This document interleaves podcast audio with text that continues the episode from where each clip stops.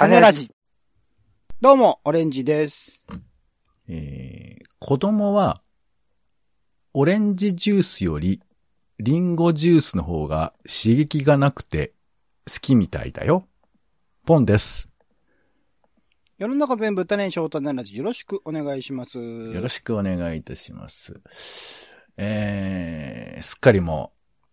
う、うかうかしてる間に4月になりまして。はいはいはい。あっという間ですね。3ヶ月ね。えーなんかね、雨が降って、東京なんかは桜が結構散りつつありまして。そうですね。まだちょっと残ってましたけどね。昨日見た時点では。えーで、まあ僕らテレビっ子なもんですから、はいはい。まあ古いよね、このテレビっ子っていうやつもね。そうですか？どうなんだ周りでいますか？テレビ見てる人。周りではそうですね。ツイッターのタイムラインとか見る限りではいるはいますけどね。まあ、いないかって言われたら、どっかにはいるんですけど、うん。話題にね、上るかと言われると、あ、でも、あえて俺テレビ見てないっすって生きってるのは結構いますね。あ、え、わざわざ生きる人が今もいるの？うん。テレビ見ないんだけどとか、うテレビないんだけどっていうことをわざわざ言及する人はいます。わざわざとか、そういう。その形ですか、はあテレビっ子かテレビっ子じゃないかは見分けられないと言っても過言ではないかもしれない。まあ確かにね、そのテレビわざわざ見ないって言わない限りは、普通の話しててもね、傍らであるとかもあるでしょうけど。うん。まあまあまあ。まあ、ええまあいろんな人いると思うんですけど、我々ははいまあ結構テレビが好きで、まあ、オレンジさんはテレビ、あの、いわゆるテレビ受像機で見てたりするんですか？おでっかいテレビ。そうですね。テレビ受像機が基本的にメインで、最近うん TVer の UI の解約がひどいので、ちょっとうん TVer 使わないで済ませるようにしたいなって思ってますね、今は。ちょっとわかんないですけど、そうなんですか？あ、使ってないですか ?TVer、最近。TVer を、いやいや、もう使ったけど別にそんなに僕は悪くはなかったです。えアップデートしました？アップデートしたのかな？したと思いますけど。なんか ID そう、みたいになんか使いにくくなってないですか？あ、そうそう、ID とかそうそう。具体的にどこが悪いんですか？ちょっと話が 逸れてますけど。僕いつも使ってんの iPad なんですけど、はまず iPad で昔は横で見れて普通に デフォルトで横画面で見れたんですけど、うん。なんか縦画面になったんですよね、まずね。そう、おかしいな。それはちょっと訴えてやろで、実際に見ようと思って、さらっといつもだったら見られるんで、そのままポチって押して見ようと思ったら、う。うん。あ ID ログインが必要ですとかで出てきたんですよね。あ。まあでもこれあれよね。なんかちょっと、一回でも不愉快な思いをしちゃうと、人間ってそういうことになんかこう、寄っちゃうから、俺最近あの、え大丈夫？そう、そういう話で大丈夫？えいや ?TVer の文句の話で大丈夫？このいや、文句言ったら、それは文句の理由も聞きたくなりますけど、まあ、僕ね、NHK プラスっていうサービスと最近テレビで見てるんですけど、あのーはいはいその、Fire TV で、Amazon Fire TV の、のね。そう、あれでア,、ねアプリが追加できるようになって、で、今ね、うん。無料で、無料で、非、えー会員登録も必要なく見れるんですけど、うん、うん、うん。これはめちゃくちゃ快適でしたよ。サムネイルの出方もすごくいいし、うんなんなら、まあ、テレビ番組表をベースにして、クリックするとすぐ再生してくれるから、だからまあ、はつまりハードディスク丸々取ってるみたいな感じですよ。うんうんうんでね、うん2倍速とかも結構聞けるんですよ。それはラジコみたいに1週間限定で振り返ってまあまあ、見れるみたいな。もちろん期間限定ですけど、でも何回も見れるんじゃないかな。特に時間制限とか今のところ感じてないですけど、うーん。まあ便利だったりするから、まあまあ最近はね、そういうまあアプリもすごいで増えてるから。もあれじゃない ?NHK プラスっていうか NHK のコンテンツになっちゃうと、うんそれ無限大にコンテンツ広がっていくから大変じゃない？見たいものっていうと。まあだからそっちの話していくとね、あの、キリはないんですけど、まあでも、うんあ、こういうちょっと見たいなと思ったニュースとかドキュメンタリーとか、あとドラマとかね、そういうのが NHK が見やすくなっているから、まあ本当にこういうアプリが増えていくことはいいことだなとか、まあ切磋琢磨して伸びていけばいいのかななんて思うんですけど、うん。さて、えー、ちょっと長くなりましたけども、まあ我々テレビ好きなんですけども、テレビというのは、えー地上波のテレビは特にですが、やっぱ改変期というのがありまして、はいはい。えー2022年の3月、まあ春も多くの番組が終了となりまして、ね。なんか、終了だけじゃなくてね、メンバーが変わったりとかね、ありましたね。そうそう。で、なかなかそのテレビの振り返り、番組の振り返りなんてしないし、まあ面白かったねって、なんか話で出るぐらいなんですけど、まあ、なんつうんですかね。あの、よくよく頑張ったなっていうこともありまして、えーうんしテレビ番組の終了番組の、えーお別れ会を、あの、なるほど。しておこうかなということでです粋じゃないね。はい。うんまあまあ、あのー喋りたかった人もいるかもしれませんし、えーうん。あ、そういえばその番組終わったんだっていうことを聞けるという回にもなればなということで、うん。はい。棚出しコーナーやってます。メディア覗きというね、いろんなメディア覗き見て、えー社会や未来の視点で覗き見るというコーナーですけども、えー今回はこのメディア覗きで、えー終了番組お別れの回をやってみたいと思います。ちなみに終了番組っていうのは、ポンさんが体感で、っていうか、僕はだから調べた限りでは、ウィキペディアでなんかそういうページがあって、それで見つけたんですけど。そうだね。だからまあ、今回は Wikipedia ベース、まあそういういろいろ調べたベースの中で、特にも僕が、あの、チェックしてたもの、もしくは、うんうんうんまあ、これは、あの、ちょっと気になるというか、まあ見て、そんなに見てなかったけど、まあ一応上げとこうかな、みたいなのがいくつかありますので、まあそれにざざっとね、流しながら上げていきたいなというふうに思います。はい。で、えっと、まあ、そうね、こう、ちょっと僕ベースで喋っちゃいますけどね、まず見てたもの。で、はい大きな番組の終了で言えば、あの、うんまあちょっとこれ、俺個人っていうか、あの、大きい番組って意味では、えーうんバイキングが終了すると。えーフジテレビの昼間のえー帯番組ですよね。これ見てたがん、ですか、ポンさん。いやいや、全然、全然見てない。全然見てないっていうか。か、正確に言うと、えー最初は見た。あ、でも最初は見たかもしれない、確かに。あれ？笑っていいともの後ってわけじゃないですよね。笑っていいのね。友の後です。後でしたっけ？そうなんですよだから2014年の、えー3月に笑っていいともが終わるんですよ。はいはいはいはい。で、これ、まあ、情報によると2014年の4月からスタートしてるんですね。バイキングあれ？直後から坂上忍でしたっけ？最初は、えーっと、坂上忍さんは月曜日だったかな。曜日パーソナリティだったんだ。分かれててあ、ーえー一応なんあか、ーウィキペディアによりますと、笑いと情報を取り放題、バイキングっていうコピーとか、半径500メートルの日常をエンターテインメントにするためになって面白いことを発信する、ちょっとエッジの効いた生活情報バラエティとかそういう感じだったんですってす。ごいですね。時代を感じるっていうか、フジテレビを感じますね。そう、いや、これね、結構ね、この実は2013、2014ってのはね、ポイントなんですよ、実のところ。へーまあ、後で出ますけど。で、このバイキング、僕はね、あのーまあ、いいともの後どうするかっていう視点で最初見てた記憶があって。うんうんうん。やっぱそれはね、あのいいとも、もう、せ最後もさ、いいとものスペシャルで、えーいろんな芸能人が、特にね、お笑い芸人さんまだ、うんたうんだ、えーうんなんだ、えーなんだ、えーいろいろな人、トンネルズとかね、そういうのが集、うん同じ舞台に立ったっつって話題になったりもしましたあ、けど、最終回ね。はいはいはいはいそうそうまあそんなこともあったんで、じゃあ次どうすんだろうと思って、しっかり見て、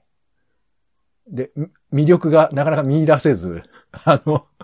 もごもごしてた記憶がありますよ。そうですね。なんで、こう、いいとものいいところを踏襲しなかったんだろうな、みたいなことを思ったかもしれないですね、当時ね。まあね、だからね、終わる寸前になると急にみんないいとも良かったみたいなこと言い出すから、人間無責任だななんて思いますけいいとど、もも終盤見てなかったしね、確かにね。まあまあそもそもね、昼間の帯なんてなかなか見れないですよ。考普えれば通。の人はね、そうですね。普通の人っていうか、そうですね。あの、社会人、会社行ってたりすると見れないですね、確かそうそう。だからまあ、しょうがないんだなとは思いつつも。で、僕がね、最初面白かったのは、あの、地引き網クッキングっていう、サンドイッチマンがロケをして、えーいろんな浜の、えー 浜の、まあ、漁協かなんかの人たちと一緒に、えーその場で地引き網をして、で、その場でさ、釣った魚、あ取った魚を料理するっていうコーナーがあったんですけどに。そ、れを1時間の枠の中でやってたんですよね。リア1ル的にね時。間の枠の中で、でも実質は賞味15分ぐらいなのかなもう本当に訳がわかんない。な、なんでこれをやってんの？本当だから、シンプルに面白いと思ったが、何かの都合で入ったっていう番、コーナーなんですけど、このなんていうか、クラッシャー感が良くて面白いなと思ってたんですけど、いつの間にかそれもなくなりまして。で、何回かのリニューアルを経て、えーバイキングも何なんか討論番組みたいなものになって、バイキングモアになって3時間ぐらい喋る番組になって、もう、ついぞ見なくなっちゃいましたよね。ねうん。まあ、みたいなのがあった。でちなみにでもそんな見てないですもんね。そうそうそう。あのね、今回もう一個話の筋としては、はい俺ね、うん可能な限り最終回見たんですよ。ああ、バイキングもじゃあ一応見たと。一応見た。どんな終わり方したんですか？ちなみにバイキング最後も、まあ、結構その芸能の話題とか社会の話題とかを取り扱った上で、最後になんか坂上忍さんの記者会見みたいなのをやって、はあはあはあはあ、コントをね。そう、で、実際どうだったんですか？みたいな話を聞いて、うんうん。えっ、と、まあ、ちょっと面白も混ぜながら、割と本音みたいな話をして、で、一個エピソードとしては、これなんかニュースにもなってたけど、えっ、と、なんだっけ、あの、お父さんが役者の人、なんとかマーサさんって、あの、高橋正さん。富士のアはいナウンサーだった人がはい、高橋秀樹のね、あのえー花火でおなじみのね、はい、高橋正さん。ま あの、隅田川花火大会のことね。あ、はい。中古でね、それ、で、あのーいろんな芸能のネタを聞かれて、マーサさんが、あのーこの前も同じ話でほとんど進捗がないのに、なんかコメントすることはできませんっていうふうに番組中に言ったのよ。ほー、いや、正しいですね。そういうことですね。で、そしたら、坂上さんが、いやいや、そもそもそういう番組なんだから、そこをなんとか出すのが僕らの仕事でしょと。俺はちょっと納得いかない？みたいなことを有言ったの害、。有害ですね。はい、有害なやつですね。で、あの、まあ、これはちょっと逆の意味で坂上さんは、あの、マーサさんに、あの、感謝してるとか、被害、被害に合わせちゃったみたいなことを言ってて、それは何かっていうと、えーこういうトークを、俺らはしてくんだっていう決意を、あの、お客さんというか、まあ、視聴者に見せたんだみたいなことを言ってて。はー。で、もちろんその、マーサさんも、えーまあその会見場では司会をややってたんですけど、司会がマーサさんで、まあ坂上さんがう受ける会見を受けた人た。うんうんで、まあちなみに芸能リポーターとかそういう人たちが、あとデーブ・スペクターとかが質問するっていう構図だったんですけど、うーん。で、まあまあそういう話もあったりとかして、まあいろいろあって、あの、で、彼もいろいろすねに傷がある人間だから、えーうんそのことをでも言わないようにし、彼は決めたんだって、番組中で。で、それはなんでかっていうと、あの、まあ、焦点がブレるのもあるし、言わないことで叩かれるのは俺だから、だったら言わないでいこうっていうふうに決めたみたいな話があって。でも言わなかったら誰もね、叩けないからね。ええ、そんなことない。だってみんな知ってるじゃん。昔交通事故でなんかやったなとか、昔どういうなんかあったなとか、みんな知ってることだからだってみんな坂上忍に興味ないんだから、そんなのわざわざ調べないよね。もう、あの、そんなに嫌いなのはわかるけど、あの、悪くばっかり言わないで。まあ、とにかく、まあそういうふうなことで、最後、えー、エンディングを迎えて、まあみんな坂上さんを褒めるみたいな展開になってましたけど、気持ち悪い。気持ち悪いね。まあでもあのー俺は全然面白くもなかったし、なんかそのワイドショー的なこともどうかなと思ったりはするんだけど、でもなんか、こういうことが一つの仕事として成り立ってる社会はあるのかなとか、なんかそんなことは思ったりもししたよね。うんなるほどね。だからまあ、あそうですね。うん。うん、だ必要悪ですかね。まあ、うん、悪、まあでも人間のそういう部分もあるんだろうなとは思うっていうか、ああいう様々な、まあそれこそ今の、えーコロナの話題とかでもどう取り上げるかってやっぱいろんな人間がいるわけで、それをバラエティにワイドに捉えるという意味では、まあ本当にワイドショーだったのかなと思ったりしますよね。はい。あ、そうで。そう、最終回の話題ですよ。うん。はい。まあまあ、そんなのもありました。で、うんえー、他に、まあ、大きいのかなスカットジャパン。通海テレビスカットジャパン。まあ、これが終わった直後にね、木下ほうかさんのいろいろが出てきたっていう、すごいタイミングでしたけどね。まあ、はっきり言うとね、俺大嫌いなんです、この番組。俺も大嫌いです。一番嫌いと言ってもいいかもしれない。まあまあ、見てた方には恐縮なんですけど、僕はね、嫌いというか苦手だったんだよね、なんか。この、なんか、こう、まあもちろん辛い思いをしてる人がいて、それをスカッとさせるっていうことはあるんですけど、全然俺スカッとしなくて見てて。あの、だし俺、あ、そう、あの、再現コントみたいな、再現 VTR みたいな、あの構成からして僕苦手なんで、そもそあも。ー何もかもがやっぱり苦手まあでもこれは割とこう系譜があって、視聴者からの投稿があって、それを再現コントにするっていうのは、結構前からまあありまして。特にフジテレビと、まあ日テレもやるか。好きですね、そうですよね。そうそう。でね、これね、これの前番組で、内村とざわつく夜っていう番組が TBS でやってたんですよ。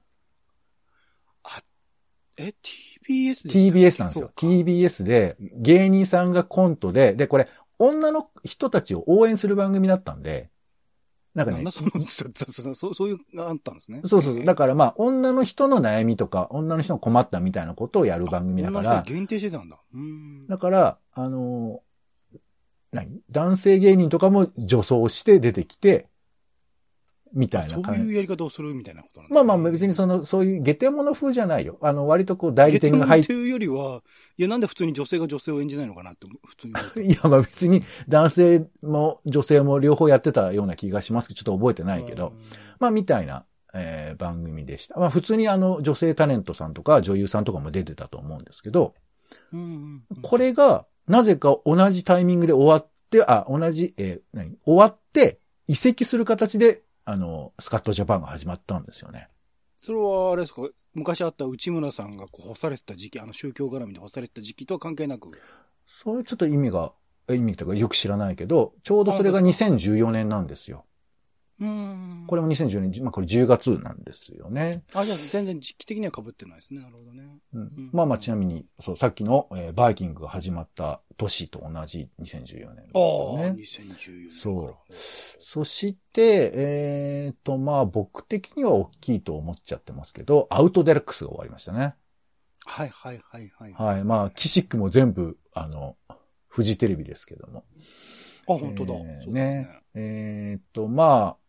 要するに世の中でちょっとまあ、えー違和感を持たれるような人とか、まあ、天才と何かは紙一重みたいな感じの人たちを取り上げるみたいな。で、最初は割とこう、一般の人なんかも多かったんですよね。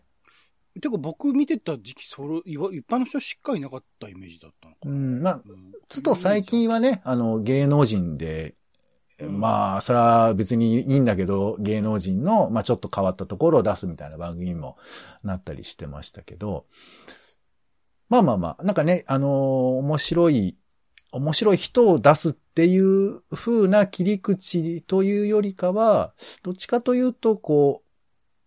う、面白いけど、なかなか出せない人とか、あとどういう風に切り口持ったらいいかわかんない人みたいなのを、まあバラエティで取り上げてたみたいな感じかなとは思いま、ね。なんか結構象徴的なのは、マツコの知らない世界との対比みたいなことかな。そこで出てくる人と、やっぱアウトデラックスで出てくる人っていうのは、かなり違うけど、そこら辺のライン引きみたいなものを、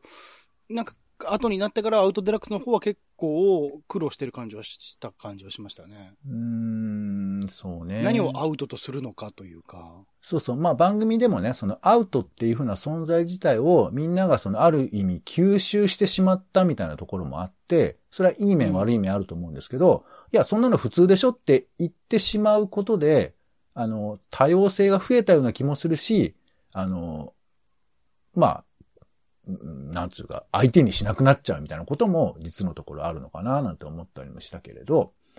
うんうんうん。まあ、僕はあの、ドラクエ大好き、淡路恵子さんとか、あとあの、女性、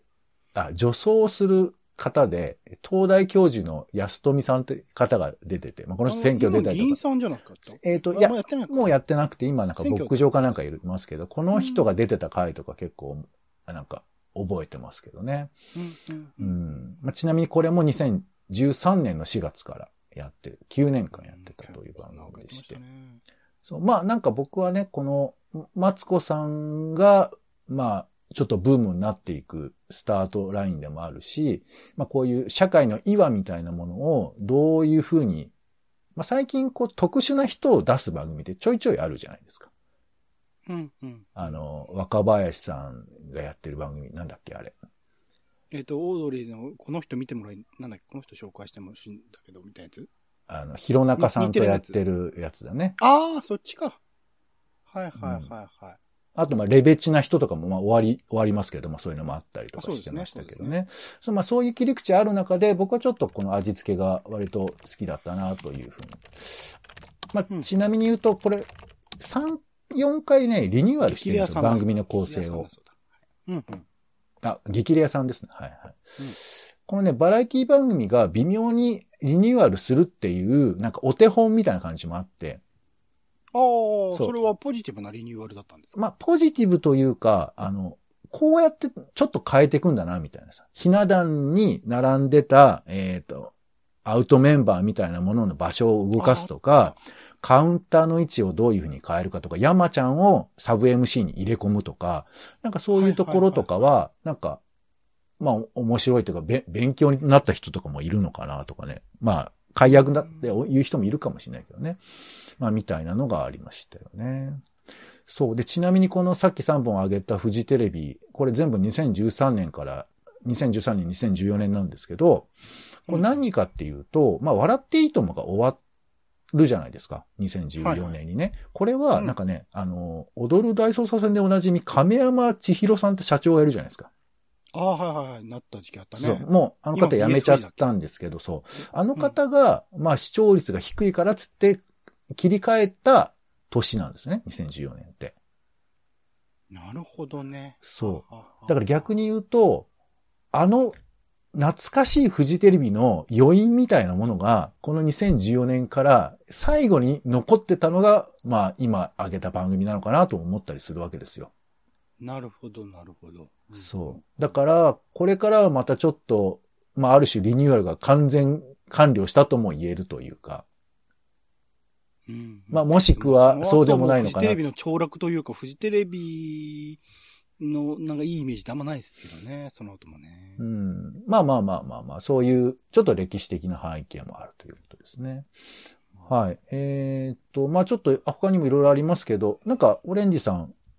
この番組終わっ、見てたけど終わって残念とかありますか？僕は一番は、うんこのいわゆる番組って枠っていうよりは、あのドラマの枠の夜ドラっていうのが終わったっていうのはかなり大きいですね。ああ、そうね。ドラマの話がまた大変なことですけど。まあでも確かに今回 NHK はね、なんか4割ぐらい変えてるらしいんですよ。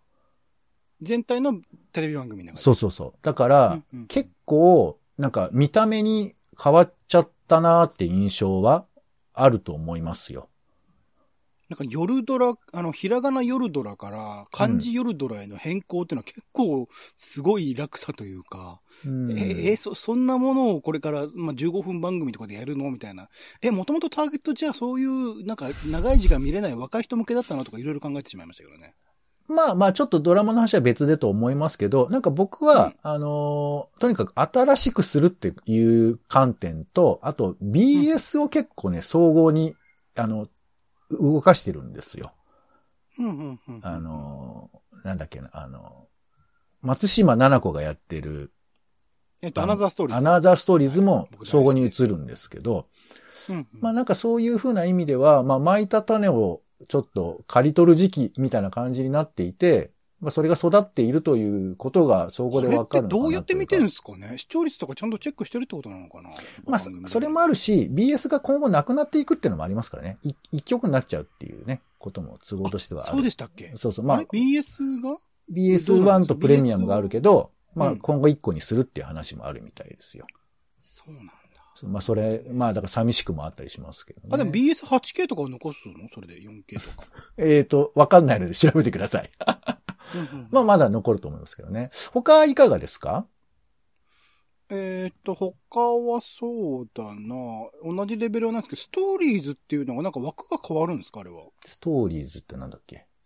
あの、ノーナレとか、ああと、じ、事件の涙とか。そうね。多分だか。ら、バラエ、えードキュメンタリーの枠組みが、えっ、と、もうちょっと細かくなるというか、レギュラーができるものはレギュラー化しようみたいな、そういうことじゃないかな。あれすごい、僕だから録画のレベルで言うとすごいありがたいというか、あれを毎週録画しておけば、そのいろいろタイトルは変わって、はいはいやることは変わっていても、常にそのドキュメンタリーとしてチェックできるという点で大きかったし、あの枠、まあストーリーズっていう枠の中だからこそ、あれだけこう、なんて言うんだろうな。ものによってはノーナレとかってすげえ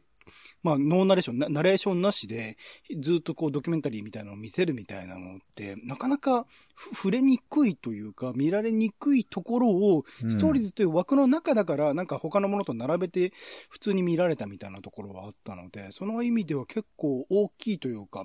一つの、その、まあ NHK だからあんま視聴率とか気にせずにやっていけるっていうのは、まあそういうことではあるんだけど、なんか、でも、こういう枠でチャレンジできたっていう意味では、意義としてすごい大きかった場ではあった。だから夜ドラとストーリーズがこのタイミングで終わったっていうことのちょっと NHK を心配してしまうみたいなところがあったりするんですよね。あの、そういう意味では、あのーうん、まあ今回ちょっとね、改編いくつか見て、例えば有田 P をもてなすとか、えー、合点。これも長かったですね。うん、あと、バラエティ生活小百科、えー、上沼恵美子がめちゃくちゃ面白かったですけどね。大阪城は私のうちなんだけど、みたいな話ですよね。うん、えー、あと、お笑い実力派が、えー、証言者バラエティアンターウォッチマンに変わるとか、うん、えー、借金、E テレのね、番組が終わるとか、いろいろ、あとはあれだ、上沼恵美子のおしゃべりクッキング。おかずのクッキング。まあ、今あげたのとなんか、夜ドラとストーリーズ並べられちゃういやいや、ちょっと冬、ね、違う違う、そういうことじゃなくて、うんうん、あの、まあまあ、本当にプライド高いお人ですな。バラエティ生活小百科とかと並べられるとすごく不愉快、聞いてよ。はい、あの、合点ぐらいはね、いいかな。つまり、あの、こうやってわーっと並べてさ、あ、番組終わるんだなーってことを思ったんですけど、はいはい。なんかね、その、テレビの見方が変わっていくスタートかなって思ったりしたんですよね。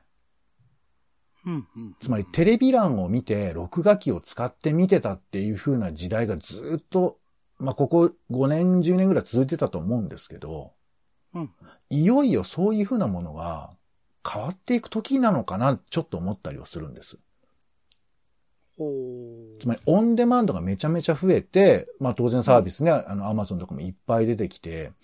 で、さっき、さ、冒頭言いましたけど、TVer も NHK プラスもきっちり始まって、えー、うん、パソコンで、えー、地上波の同時生放送も始まるような状況だとすると、もちろんいい番組とか、うん、えっ、ー、と、種まいて育てる深夜枠とかは、あるにはあると思うんですけど、もう見たいものがすぐ、今すぐ見れちゃうっていう時代がもう来てるんですよね。うんうんうん、だそうなっていくと、こういう良かった番組っていうふうな感覚が、あの、亡くなる人もいるのかなって僕は思ったりするのよ。よかった番組という感覚がなくなる。え、だ見れるは見れるんでしょ？いや、だから、例えばストーリーズの枠っていう風なものを愛おしく思うっていう感覚よりも、うん、ドキュメンタリーで検索すればそれで紐づかれたりとかするわけじゃないですか。探し方として言えば。うん、だから、あの、もうちょっとその番組の作られ方とか、うん、番組のそのあり方とかが変わっていくような気配をちょっと感じたりするのですよ。うん、どういうふうに？いや、だから例えばその、あの、何？最終回迎えて悲しいみたいなこととかが減るとか。うん、うん、あ例えばそのドキュメンタリーに別に最終回があるわけじゃ、枠がなくなったらどうとかじゃなくて別に必要があったらコンテンツ作り続ければいいわけだから、始まりも終わりもなくなっちゃうみたいなことすらもあるのかなとか。だから今俺が挙げたような番組って終わって僕はもちろん悲しいなと思ったけど、でもいや、これじゃあ YouTube でやればいいみたいな話とか、BS やればいいとか、実際問題、パネルアタック25も BS のあのチャンネルに移って復活したわけですよ、あれって。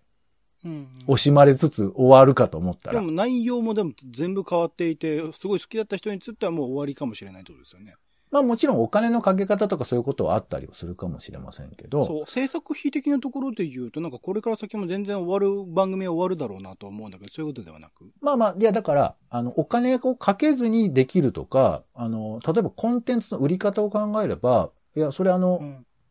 アマゾンプレミアで、プレミアムビ、んえー、アマゾンビデオでやればいいとか、そういうことも増えてくるじゃん、おそらく。でもアマゾンプライムとかネットフリックスの方が作る条件全然厳しいからね。うーんと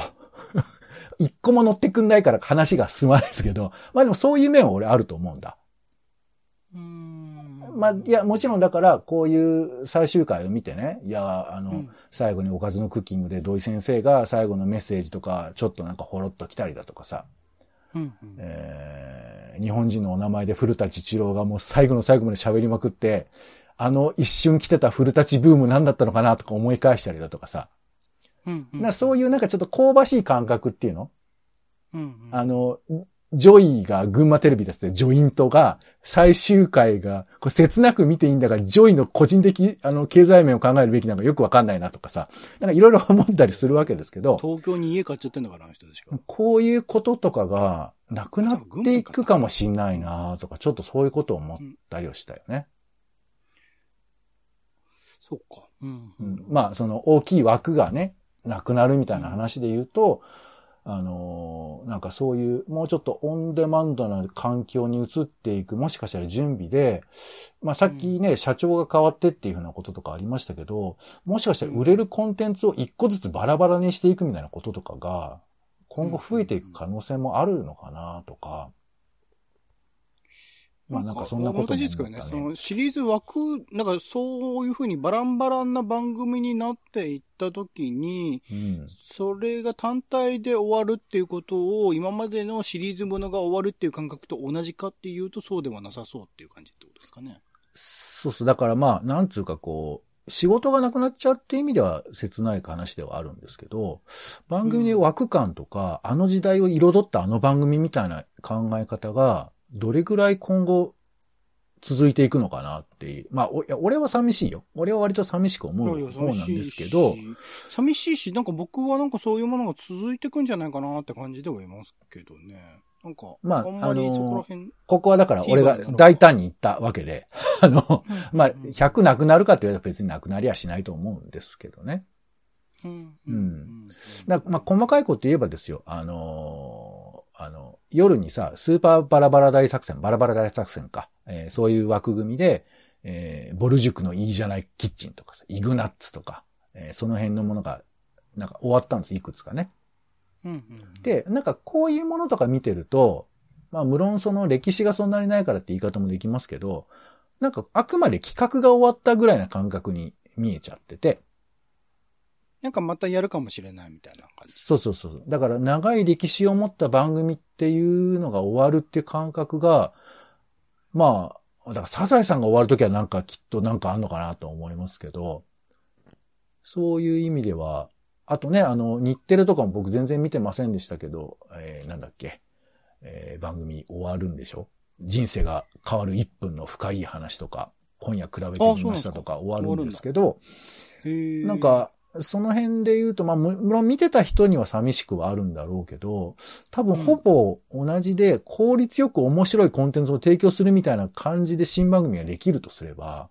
なんかそそう、どうなんだろうな、みたいな感じはありますよね、なんかなん。かフジテレビの11時台の乃木坂さんとか、あと、えー、関ジャニさんとかの番組とか名前を変えながらもなんか続いてきますもんね、みたいなのありますもんね。そうね。だからもしかしたら、うんそういう感覚に近いようになっていくかもしれないし、だから、だ終了って決めないで活動休止みたいなものってことですよね、アーティストで言う。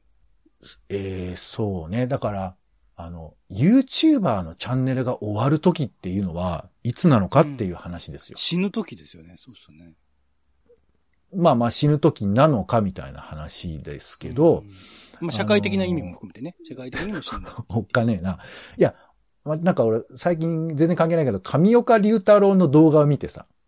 はいはいはいはい。あの人もそうか、社会的に亡くなった人か、そうかそうか。まあ社会的に彼は引退したの。意図意識的に。そう。で、なかなかいないじゃない？今、あの、芸人、芸人で、ほ、結構バリバリな状態で辞めるみたいな人いないじゃない？まあ、島田紳介ぐらいですかね、あとね。まあ、あれいろいろちょっと、なんかレアケースだよね。うん。だから、なんか番組の終わりっていうこの切なさみたいなものが。あと、渡部さんぐらいですかね。渡部さんは元気だから。あの、なんでしょう、渡部さん。まあ、だからそういう、そのね、なんか皮肉ネタみたいなことになっちゃうとは思うんですけど、うんなんか、僕はもしかしたら番組の終わりみたいな形が、まあ、き企画の終わりっていうことが、なんか、もしかしたらちょっと概念変わっていくのかななんてことも思ったりはしますよね。確かにね、終わらせなくていいんだもんね、別にね。いつか復活すると思ってね。そうそう、あとね、特番であればみたいな感じで言うと、なんかちょっとその感覚が変わっていくし、今後は随分とそういう意味では、なんか切なさが変わっていくんじゃないかなって思ったりはします、ね。今回で言うと、ポンさんピックアップしてくれたので言うと、これで完全に終わりみたいなのっていうのは、合点とかぐらい？まあ、あの、強いて言うならば、あの、えーそうね、あの、ちょっと古の感じがある合点とか、生活小百科みたいな、まあ、生活小百科は割と、あのフォーマットってね、そもそも、あの、何、弁護士系のものとしての元祖ではあるんですけど、あの、合点と日本人のお名前って、あの、NHK がさ、あの、人海戦術で物調べる系コンテンツじゃないですか。はいはい。あ、まあまあ、そうか、やってるって意味はそうか。やってるわ、やってるか。で、これが、まあ今、チコちゃんに引きつ、受け継がれてるっていうふうに考えてもいいと思うんですけど、まあ、あれはフジテレビ的なね、小松さんの流れですからね。なんかいろいろと考えてしまうけど。まあ演出はそうだけど、まあ、あの無駄に調べるとか先生の方に行くとかあ、だから、えっ、と、あのですよね。あの、トリビアの泉とかの流れに近いですよね、あれね。うーん、そう、まあちょっと、俺、チコちゃんそんなにちゃんと見れてないけど、結構調べたりするじゃない、いろんな人に電話かけたりとかさ。あれってやっぱ民放だとなかなか、まあ、やればいいんだけどやんないっていうか、昔あの、水曜日のダウンタウンとかぐらいですね。ちょっと狂ったようにやるのはね。サマー、そうだね。あとサマーズの神疑問とかでも結構人海戦術あ、やっててましたけど、うんで、今だと所さんの、あのーなんか、なんだっけ、所さんの事件、ね事件ですよみたいな、あれとかでもあるけど所さん、事件ですよってね。そう、だからああいうその、調べ系がどこに行くのかなっていうのとかは、まあだからちょっとほら、ち薄くリストラの心配とかも思ったりもしますから、お金の問題ですけどね。。っていう、まあ伝統がどこに行くのかなっていうのはあっあとまあ、僕はななんかなってほしいのはスカットジャパンはね、これから永遠に葬られてほしいとは思いますけど、そういうことじゃないですよね。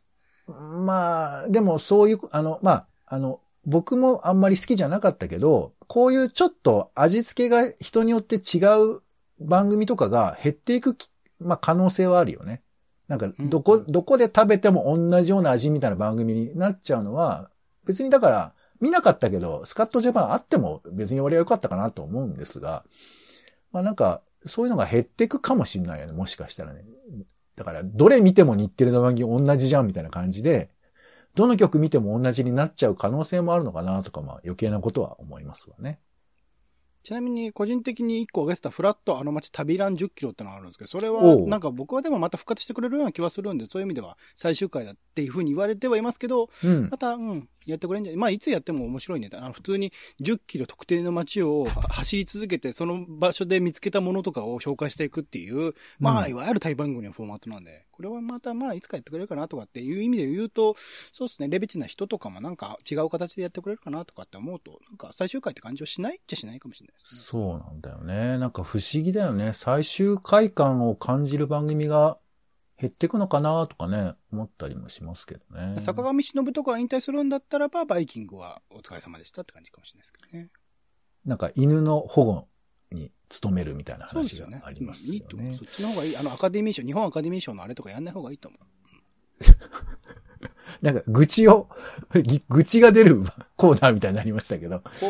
られるべき人は葬られてほしい。うん。はい。ありがとうございました。うんということで、えー、今回はあの終了番組お別れ会ということで、ちょっとなんかね、あの偉そうな総括なんかしてみちゃったりもしましたけど、うん。えー、まあいろんな番組が終わっていきますので、まあよかったらね、誰かとあの番組面白かったねって話をね、してみてもいいのうんかななんて思います忘れちゃうからね。そうだねそうそうそう。忘れちゃうんですよね。バラエティは特にね。うんはい。というふうに思います。はい。ということで終わりましょう。えー、メディア覗きのコーナーでした。お疲れ様でした。お相手は、えー、お恥ずかしながら、おかずのクッキングの、えー、最終版の、えー雑誌版をですね、手に入れましたよ。えー、書店を3点巡ってやっと見つけました。えー、土井先生のね、詩のような、あの、料理の、あの、説明コメントが最高なので、まあよかったら皆さん立ち読みしてみてください。ポンと、オレンジでした。種ラジ、また。種ラジは、ほぼ毎日配信をするポッドキャストです。Spotify や Apple Podcast にて登録を。更新情報は Twitter。本編でこぼれた内容は、公式サイト、種ラジ .com をご覧ください。番組の感想や、あなたが気になる種の話は、公式サイトのお便りフォームから。お待ちしています。